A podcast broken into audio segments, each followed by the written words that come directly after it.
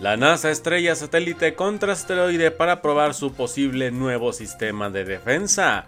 ¿Cómo ver Júpiter sin un telescopio ya que estará más cerca de la Tierra que nunca antes visto? Y finalmente Google anuncia por error la final del Mundial de Qatar 2022. Mi nombre es Diego Guadarrama y sean bienvenidos a su podcast Yo Opino, en donde desde la perspectiva de su servidor le traemos notas curiosas, interesantes y pendejas del día a día. Así que pónganse cómodos y disfruten, porque aquí comenzamos.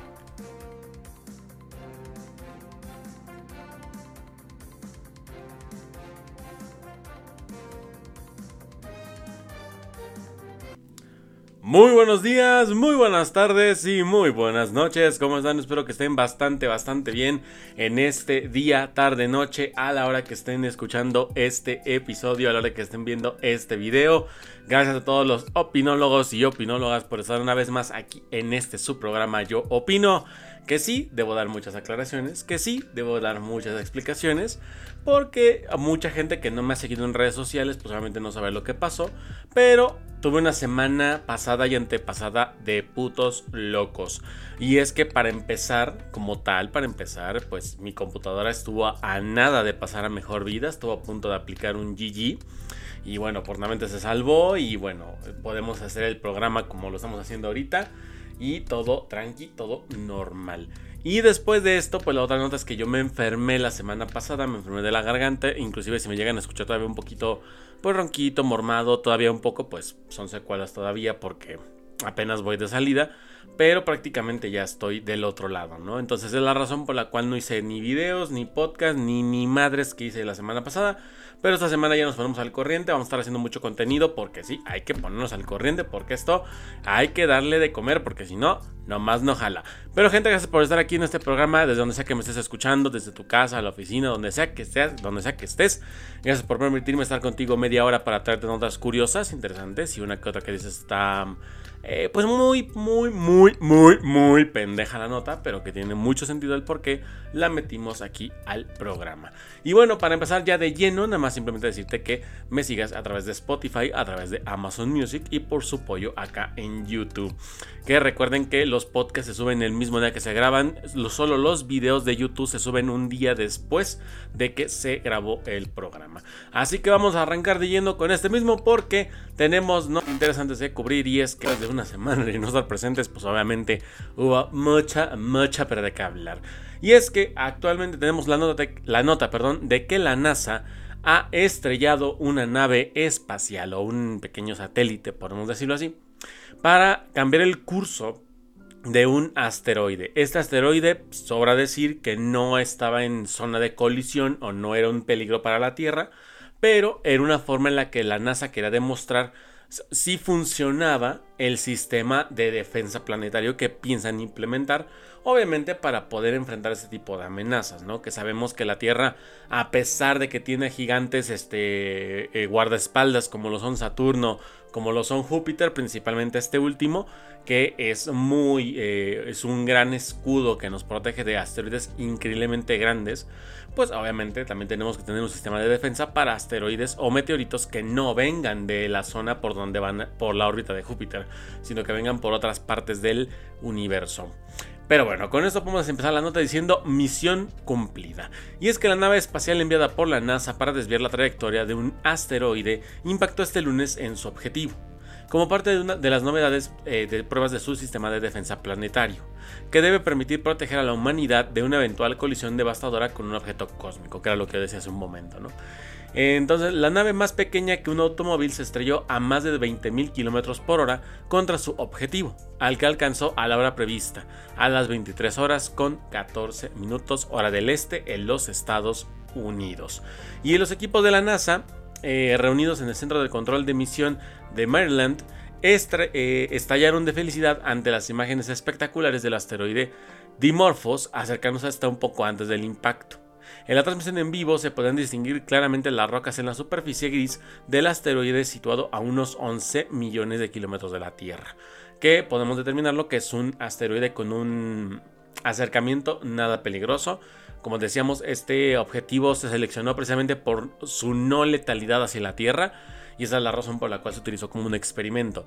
Por esa misma razón es que mm, se utilizó como, como digamos, como conejillo de India, ¿no? Que también está bastante bueno porque también ya se está pensando muchísimo en todo este trayecto o camino de la, de la era espacial. Se sabe perfectamente que ya tanto la NASA como las agencias este, espaciales internacionales, pues obviamente ya están desesperadas porque comienza esta nueva era, por decirlo así. Entonces, en algunos casos, empresas incluso como privadas, como los SpaceX, ya andan como preparando diferentes cosas. Obviamente una de las principales no solo es la de mandar este, humanos de un punto del, universo, ¿no? Mandarlos a la Luna, mandarlos a Marte, no, no, no. Sino que también otro de los objetivos que se está manejando obviamente es crear un, un sistema de defensa, porque claramente no es como que nos vamos a poner en plan ficticio y que Ay, vamos a protegernos contra marcianos. No, es protegernos contra algo que sea más realista que nos pasara, que en este caso pues es un evento cósmico como lo es el impacto de un asteroide, que pues obviamente no somos ajenos a esto, que claramente la Tierra está muy expuesta Diariamente cientos de meteoritos impactan contra el planeta. Obviamente ninguno es devastador porque muchos son del tamaño de, este micrófono, son así de chiquitos, o del tamaño del celular, o del tamaño de tu sillón, o del tamaño de tu cama. O sea, son muy pequeños. Cuando entran a la atmósfera, obviamente, la, obviamente cuando entran se desintegran.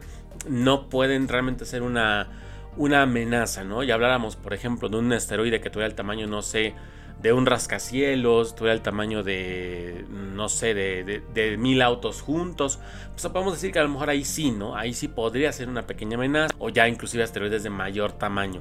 Pero esto pues obviamente es una forma en la que podemos empezar allá a pensar en nuestro planeta viéndose con un sistema defensivo, que puede ser desde mil cosas, ¿no? estaciones espaciales, satélites y demás cosas. Por lo tanto, pues es normal y tiene mucho sentido que ya se están preparando desde un inicio para enfrentar este tipo de amenazas. Pero para mí creo que es una buena, es un, es un claro ejemplo de que ya la humanidad se va a centrar de lleno en la era espacial, porque aparte de que ya no surge que empezar a sacar a la gente del planeta por temas de sobrepoblación, pues obviamente es un hito histórico para todo el mundo, ¿no?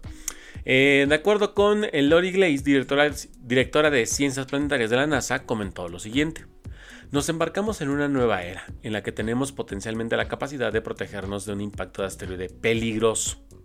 Eh, Dimorphos mide unos 160 metros de diámetro y no representó ningún peligro para nuestro planeta. Es en realidad el satélite de otro asteroide más grande, eh, Didymus, alrededor del cual giraba una órbita de 11 horas y 55 minutos, que lo que tardaba en darle una vuelta al, otro coloso. La NASA buscaba reducir su órbita en unos 10 minutos para acelerarlo a, Di, eh, de acuerdo. Okay. Serán necesarios varios días o quizás semanas para que los científicos puedan confirmar que la trayectoria del asteroide realmente cambió. Y lo harán gracias a los telescopios en la Tierra, que observarán el cambio de brillo cuando el pequeño asteroide pase por delante o detrás del gigante ya mencionado. Aunque el objetivo sigue siendo modesto en comparación con el de la película de ciencia ficción como Armageddon, que obviamente ahí sí, ahí sí en cuanto un poquito la lógica se estaban pasando los huevos. Que no digo que es una, que digo que no es una película increíble, pero tiene más de 160 fallos confirmados por astrónomos. Entonces, pues, tampoco es como que, que basarnos 100% a la película. Esta misión de defensa planetaria, bautizada como DART, Dardo en español, permite a la NASA entrenarse en caso de que un gran asteroide amenace un día con impactar con el plan. Entonces, pues obviamente sabemos que eh, pues es cuestión de tiempo para que en algún punto pasa. De hecho, se ha hablado muchísimo y se cree que en algún punto, o sea, de aquí a unos, no sé qué te gustará, eh, 50 mil años es lo que se ha hablado, lo que se ha hablado. De 50 mil años que un asteroide que es igual o un poco más grande que el que mató a los dinosaurios va a volver a chocar contra nuestro planeta y va a causar una extinción masiva. Obviamente hablamos de que 50 mil años o 5 mil años. Estamos hablando de que si ocurriera inclusive de aquí a 500 años, creo que la humanidad ya tendría como que la capacidad de hacerle frente. Obviamente es muy diferente hacerle frente a una a un este a una amenaza 500 años en el futuro, hacerlo a 5000 años en el futuro o hacerlo a 50000 años en el futuro. Obviamente hay mucha diferencia, hay mucho espacio de tiempo y claramente una gran diferencia tecnológica entre una y otra época. Pero creo que aún así la humanidad podría ingeniárselas para poder enfrentar esas amenazas y obviamente salir ganadores. Obviamente hay un universo en el que esto no ocurre, ¿no? Hay una realidad alterna en la que esto no va a ocurrir y nos vamos a morir todos. Pero hablando por esta realidad, la idea es que nuestro sistema de defensa sea tan bueno que pueda hacerle frente a cualquier eh, asteroide, meteorito o lo que sea que se vaya a impactar contra la Tierra ya podemos ahí suponer otro tipo de cosas, pero por lo menos está destinado a esto, ¿no? Ya después me imagino que en unos 500 años, por decirlo así, o en unos 1000 años estaremos viendo una buena red de defensa orbital que ya pues obviamente incluya a tanto naves militares como estaciones de batalla, obviamente que sean mucho más eh, capacitadas no solamente para destruir asteroides, sino también para enfrentar amenazas externas. Ahí es donde podemos hablar de temas extraterrestres o inclusive de una guerra interplanetaria, porque no descarten, ya como es el ser humano, no descarten que cuando los humanos empiecen a expandir por el universo, obviamente muchas colonias se van a querer independizar de la Tierra, van a empezar guerras planetarias y bla bla bla bla. Básicamente pasamos un poquito a la ficción a la realidad y eso creo que va a ser algo que así como es el ser humano va a ocurrir. No lo descarto, no lo descartan ustedes tampoco. Obviamente ninguno de nosotros va a tocar vivirle, pero en caso de que alguien, los nietos, los bisnietos o los tataranietos de nosotros lo lleguen a presenciar, pues obviamente sabemos que esto sería cuestión de tiempo. No es algo que yo esté eh, profetizando como si fuera Nostradamus o, o Bababanga, pero estamos de acuerdo que es algo que podría pasar. Es como el caso cuando los, los europeos vinieron al continente americano. Ellos primero empezaron como que, ah, qué tranqui, que no sé qué pasa, carnalito. Y después empezaron los putazos. O inclusive llegaron y se armaron los putazos de primer golpe. Por eso es que también digo, hay que ser un poquito más, eh, pues, imaginativo con todo este pedo, ¿no? Pero bueno, gente, no sé qué, no, ¿eh? no sé qué saber con, este, con esto, con la nota. Deja saber qué opinas en comentarios, qué te pareció. ¿Crees que este sea el buen punta de la lanza? Para poder crear ya un buen sistema defensivo o crees que aún así hay una posibilidad de que ni así podamos protegernos realmente contra una amenaza realmente importante? Pero gente, déjame saber encontrar tu opinión con respecto a esto en la cajita de comentarios y vamos debatiendo a gustico. Y pasamos con la siguiente nota que nos seguimos en el espacio porque ahora pasamos de desviar satélites o asteroides a hablar del planeta más grande del sistema solar, hablamos de Júpiter, por su pollo que sí. Y es que ahora resulta que los, en, estos días, pues Júpiter realizará algo que pareciera pues único, ¿no? Obviamente cuando estés viendo este video o escuchando este podcast, posiblemente el evento ya ocurrió. Pero lo que se habla es que este mismo lunes, 26 de septiembre, que si eres de YouTube posiblemente ya pasó, entonces se habla de un evento único que no había ocurrido en los últimos 60 años. Y es que, por si no sabías, resulta y resalta que el planeta Júpiter se verá más grande y brillante de lo que suele ser. Es decir, que después de 60 años, el coloso del sistema solar se acercará a la Tierra lo suficiente para que tenga un, un aumento de tamaño y de brillo. Esto, pues, solamente por movimientos eh, de órbita y todo este pedo, ¿no? Eh, bueno, el planeta Júpiter aparecerá más cerca y brillante de lo normal. Ay, cabrón, perdón. Ya que estará a tan solo 590 millones de kilómetros de distancia, su mayor aproximación en los últimos 60 años. Para que te des una pinche carra idea. Lo maravilloso de esta oportunidad es que puedes ver a Júpiter sin el telescopio siendo este 2022 particularmente especial porque el enorme planeta estará más cerca de la Tierra desde la última vez que lo hizo en 1963, en el que igualmente pudo detectarse en el cielo a simple vista, que es algo bastante importante. Obviamente si estás en un lugar en el que está nublado, pues va a ser prácticamente imposible que lo puedas ver, pero si tienes la oportunidad de verlo, hazlo. Inclusive si te enteraste gracias a este podcast y si, si te enteraste desde mucho antes, aprovechalo. Si tienes un cielo despejado, aprovecha y hazlo porque posiblemente no puede ocurrir en los próximos 60 años, así que al tiro con este pedo. Eh, bueno, es una oportunidad eh, irrepetible. Eh, de acuerdo, porque de acuerdo con los astrónomos, Júpiter no volverá a estar así de cerca de la Tierra en más de un siglo. Es decir, para el 2000, 2122 es cuando se podría volver a repetir este escenario, o 2000, por ahí más o menos así ya que la próxima fecha calculada entre comillas, para esta clase de fenómenos sería en octubre del año del 2129. Ahí un poquito pues desfasado de la época actual, ¿no? Eh, pero bueno. Esencialmente la Tierra quedará en medio de entre el Sol y Júpiter, en un punto de la órbita que brindará una cercanía inusual que permitirá detectar ese cuerpo astral con unos eh, binoculares sencillos para percibir detalles como su aspecto rojizo.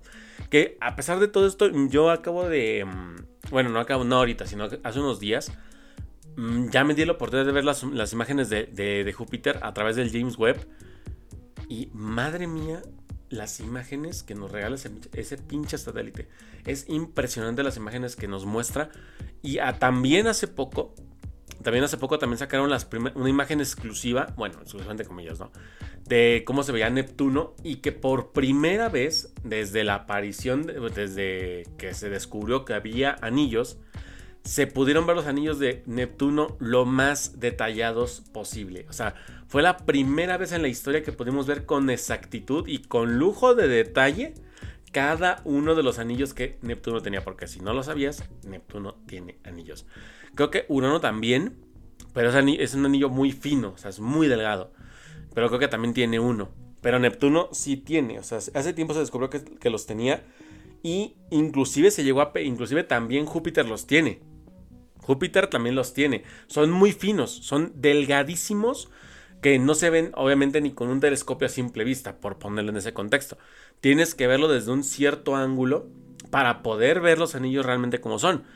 Porque si no, es prácticamente imposible verlos. No es como Saturno, que son colosales y que a nivel cósmico son gruesos. Entonces puedes verlos con detenimiento. Pero tanto los de Neptuno como los de Júpiter son prácticamente imposibles de verlos a simple vista, por ponerlo de esta forma, ¿no? La luz del astro se reflejará, eh, del rey reflejará en Júpiter directamente para hacerlo ver mucho más brillante, por lo que en el cielo será el cuerpo más luminoso a simple vista. Otro de los temas especiales que se verán cuando eh, se verán cuatro de los satélites naturales de Júpiter, los cuales son Europa, Io, Calisto y Gamínides, que son conocidos como satélites galileanos porque fueron descubiertos por Galileo Galilei en el año de 1610.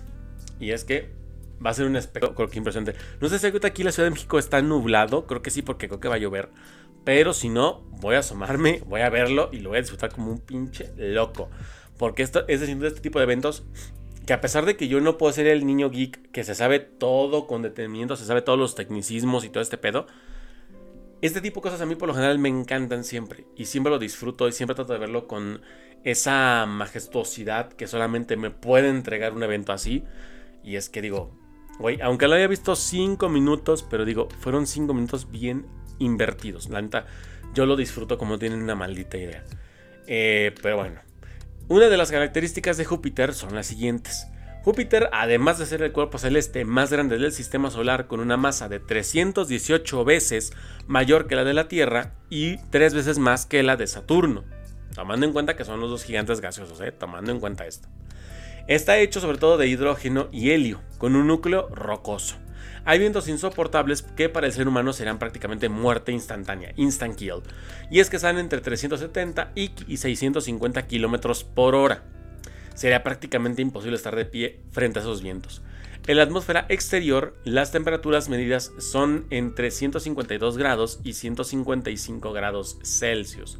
O sea que tú podrías pisar y fundirte. O sea, ni siquiera podrías entrar y ver el centro rocoso, porque ya, ya te habrías calcinado antes de llegar. Es lo más pendejo del caso. Se cree que Júpiter tiene cerca de 79 lunas. 53 de ellas están identificadas por nombres. La nave Juno de la NASA lleva 6 años investigando el planeta y sus lunas. Después de un viaje de 5 años que comenzó en el año 2011, seguirá por allá hasta el año 2025 o mientras este siga funcionando.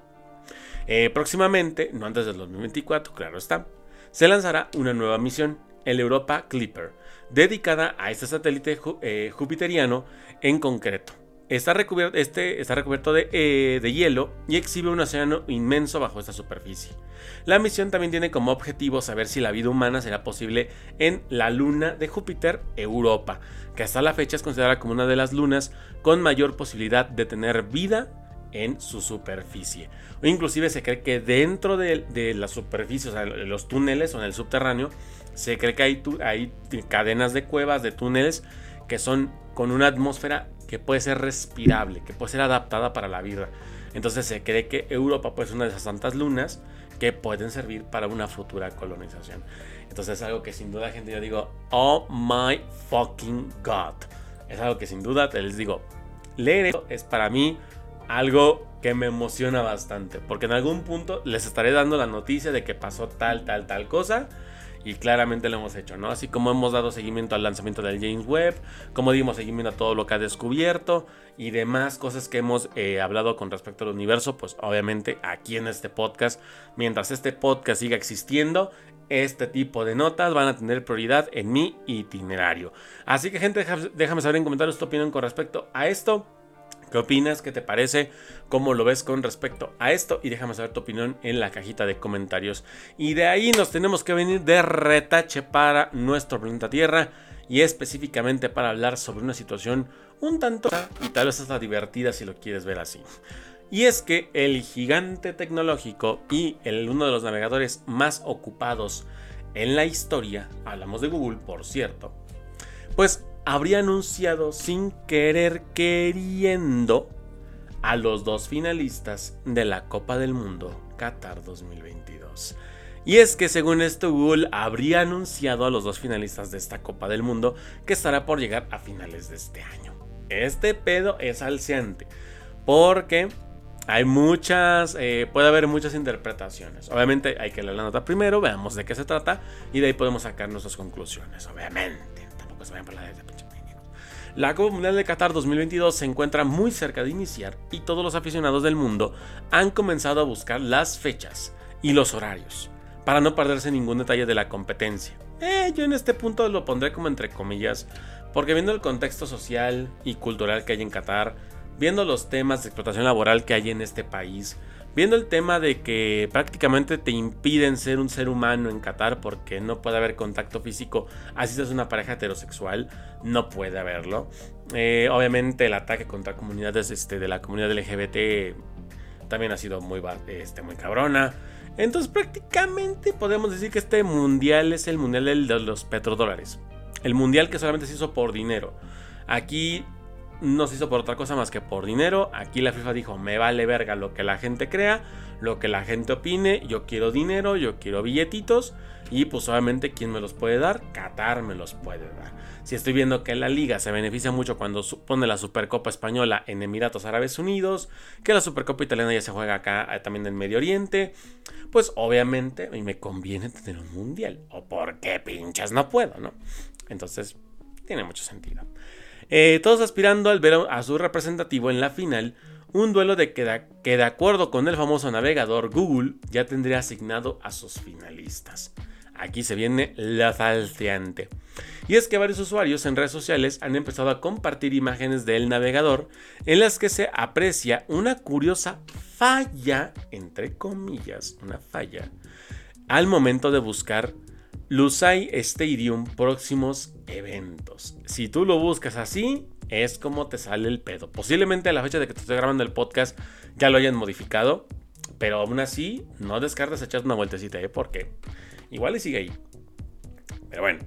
En la pantalla que se despliega la plataforma se puede ver las fechas de los encuentros y en el juego de la final muestra a las selecciones de Brasil y Francia. Algo muy interesante, obviamente para la gente que no sepa, Francia viene de ser campeona del mundo en 2018 en el Mundial de Rusia. Brasil, obviamente, pues es la selección que no ha sido campeona desde 2002, que su estancia más alta, o sea, lo más lejos que han llegado después de su, campeonato, fueron las semifinales en su propio Mundial del 2014. Obviamente quedaron en cuarto lugar en el partido por el tercer puesto, ¿no? Por la medalla de bronce, por decirlo así. Entonces, a partir de ahí no tuvieron como que más relevancia. En Rusia fueron eliminados en, cuartos de final. Y, pues obviamente, ya en Qatar buscan tener esta revancha, ¿no? Entonces, aparentemente, este portal pone a Brasil y a Francia como finalistas de la Copa del Mundo. Por lo que es algo bastante interesante que esto se les haya filtrado.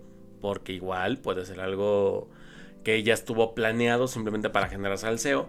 Pero no descarten que igual si esto llega a ocurrir, podríamos suponer que ya el mundial inclusive ya está mañado desde antes de empezar. O sea, si esto llegara a ser verdad, que nosotros ya viajamos al, a diciembre, al 18 de diciembre, ya viajamos a esa fecha. Que estamos en la final, estamos viendo el estadio Lusai, que es el estadio que va a inaugurar y a cerrar el mundial. Estamos en ese momento. Y de repente vemos que están Brasil y Francia en la final. Recordamos este post, recordamos esta nota. Y es como de, güey, todo el tiempo el mundial estuvo amañado desde un inicio. Que vaya. Obviamente, habemos gente que decimos, güey, puede ser que desde un inicio esté amañado y nosotros simplemente ya sabemos, pero lo queremos disfrutar. Entonces, no tendría como que mucho sentido enojarse de algo que posiblemente ya sepas. Es como, por ejemplo, que aquí pasa mucho en México, que esto seguramente, pues eh, mucha gente que está en México lo sabe. Pero cuántas veces no hemos escuchado, inclusive hemos dicho, que cuando un equipo de fútbol gana un título, que si siempre decimos, ah, no, pues ese como tiene acuerdo con una televisora, pues se lo dieron. O como tiene esto con tal empresa, pues se lo dieron, ¿no?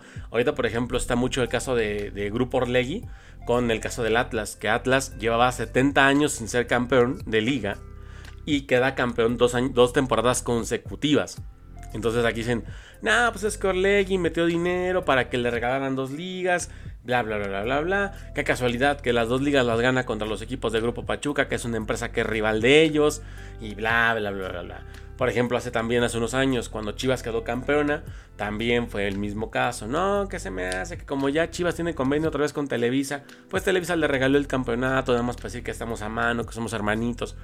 O sea, hay mucho desmadre que se puede interpretar, ¿no? Igual en los mundiales. Se ha hablado mucho de que como el Mundial de Sudáfrica fue amañado porque Sudáfrica eh, habría comprado la plaza. Mismo caso con Rusia, mismo caso con Qatar, eh, que se habría comprado las plazas para poder tomar estos mundiales. Entonces se hablaba de esto, ¿no? Inclusive por ahí se especulaba, hace años se especulaba que posiblemente China habría comprado la plaza para 2026, que a final de cuentas ahora termina siendo el mundial de México, Estados Unidos, Canadá. Pero se hablaba hace tiempo, hace tiempo, cuando salió este pedo de, los, de los mundiales comprados, salió este pedo de que dijeron, no, pues es que China ya se apartó su mundial para 2026 o para 2030, porque se habla también de que para 2030 Argentina y Uruguay van a tomar el mundial de 2030 por el centenario del mundial, obviamente, por esa misma razón, y tomando en cuenta que el primer mundial se jugó en Uruguay, pues tendría mucho sentido. Pero estos serán como que los rumores que se escuchaban hace unos, ¿qué te gustará? 8 años más o menos, por ahí del Mundial de Brasil 2014, o un poquito antes yo creo, que se escuchaba un poquito este tipo de, de, chismes, ¿no? Pero al menos creo que pensándolo bien y por este lado, si esto llega a ser cierto, ay cabrón, si esto llega a ser cierto, y en verdad tenemos un escenario en el que, en el que Brasil y Francia llegan a la final, pues de alguna manera ya le mataste toda la emoción al mundial. Que vaya, obviamente podemos decir, no, pues a lo mejor sí está predicho y a la mera hora Francia queda fuera en octavos, Brasil ni siquiera pasa de la fase de grupos. O sea, puede ocurrir un escenario así. Pero no descartemos también este escenario en el que sí se cumpla esto. Nada más aquí dejo el pequeño. Mm, la pequeña nota. Hay una película o serie, no me acuerdo bien. Creo que la, interpreta Chris Pratt. Que sale de protagonista. Es una serie que supuestamente eh, están, este... Bueno, creo que no me lo pongo así. Es una, escena, es, una, es una serie, o película, no me acuerdo, en la que unos soldados del futuro llegan para pedir ayuda a la humanidad del pasado. Porque unos monstruos llegaron a, la Tierra, hicieron desmadres en el planeta y pues necesitan soldados para hacerles frente. Entonces, hay un detalle muy particular que es que cuando esos soldados llegan del futuro, se está jugando un partido de fútbol. Casualmente los que están jugando el partido de fútbol son Brasil y Francia. Yo nada más dejo ahí el datito. Si es cierto la predicción del Brasil-Francia, ya hasta tendré un poquito de medio, porque ya estaremos hablando de un pedo que ya puede incluir algo, algo apocalíptico. Pero no sé, gente, déjame saber en tu opinión con respecto a esto. ¿Qué opinas? Déjame saber. ¿Eh? Saber en los comentarios su opinión con respecto a esto. Y gente, yo hasta aquí dejo el podcast el día de hoy. Espero que te haya gustado muchísimo. Ya estamos de regreso oficialmente. Ya otra vez vuelven los podcasts, los videos y todo lo que tenía en mis redes sociales. Ya regresamos formalmente. También nuevamente te invito a que me sigas en redes sociales. Que estoy en Twitter como Diego-Guadarra. Instagram como Diego-Guadarrama con doble A. En TikTok estoy como Diego-Guadarram. Y en mi canal de YouTube nuevo videos de fútbol alemán me encuentras como Somos Bundesliga. es como me encuentras. Igual te invito a que te suscribas, dejes tu like. Estás en YouTube, si estás en Spotify o en Amazon Music, pues te invito a que me sigas y que compartas estos podcasts con tus amigos para llegar a más y más personas y que tengamos cada vez más opinólogos y opinólogas. Les mando un fuerte abrazo. Mi nombre es Diego Guadarrama y nos estaremos oyendo y viendo hasta el próximo podcast. Bye.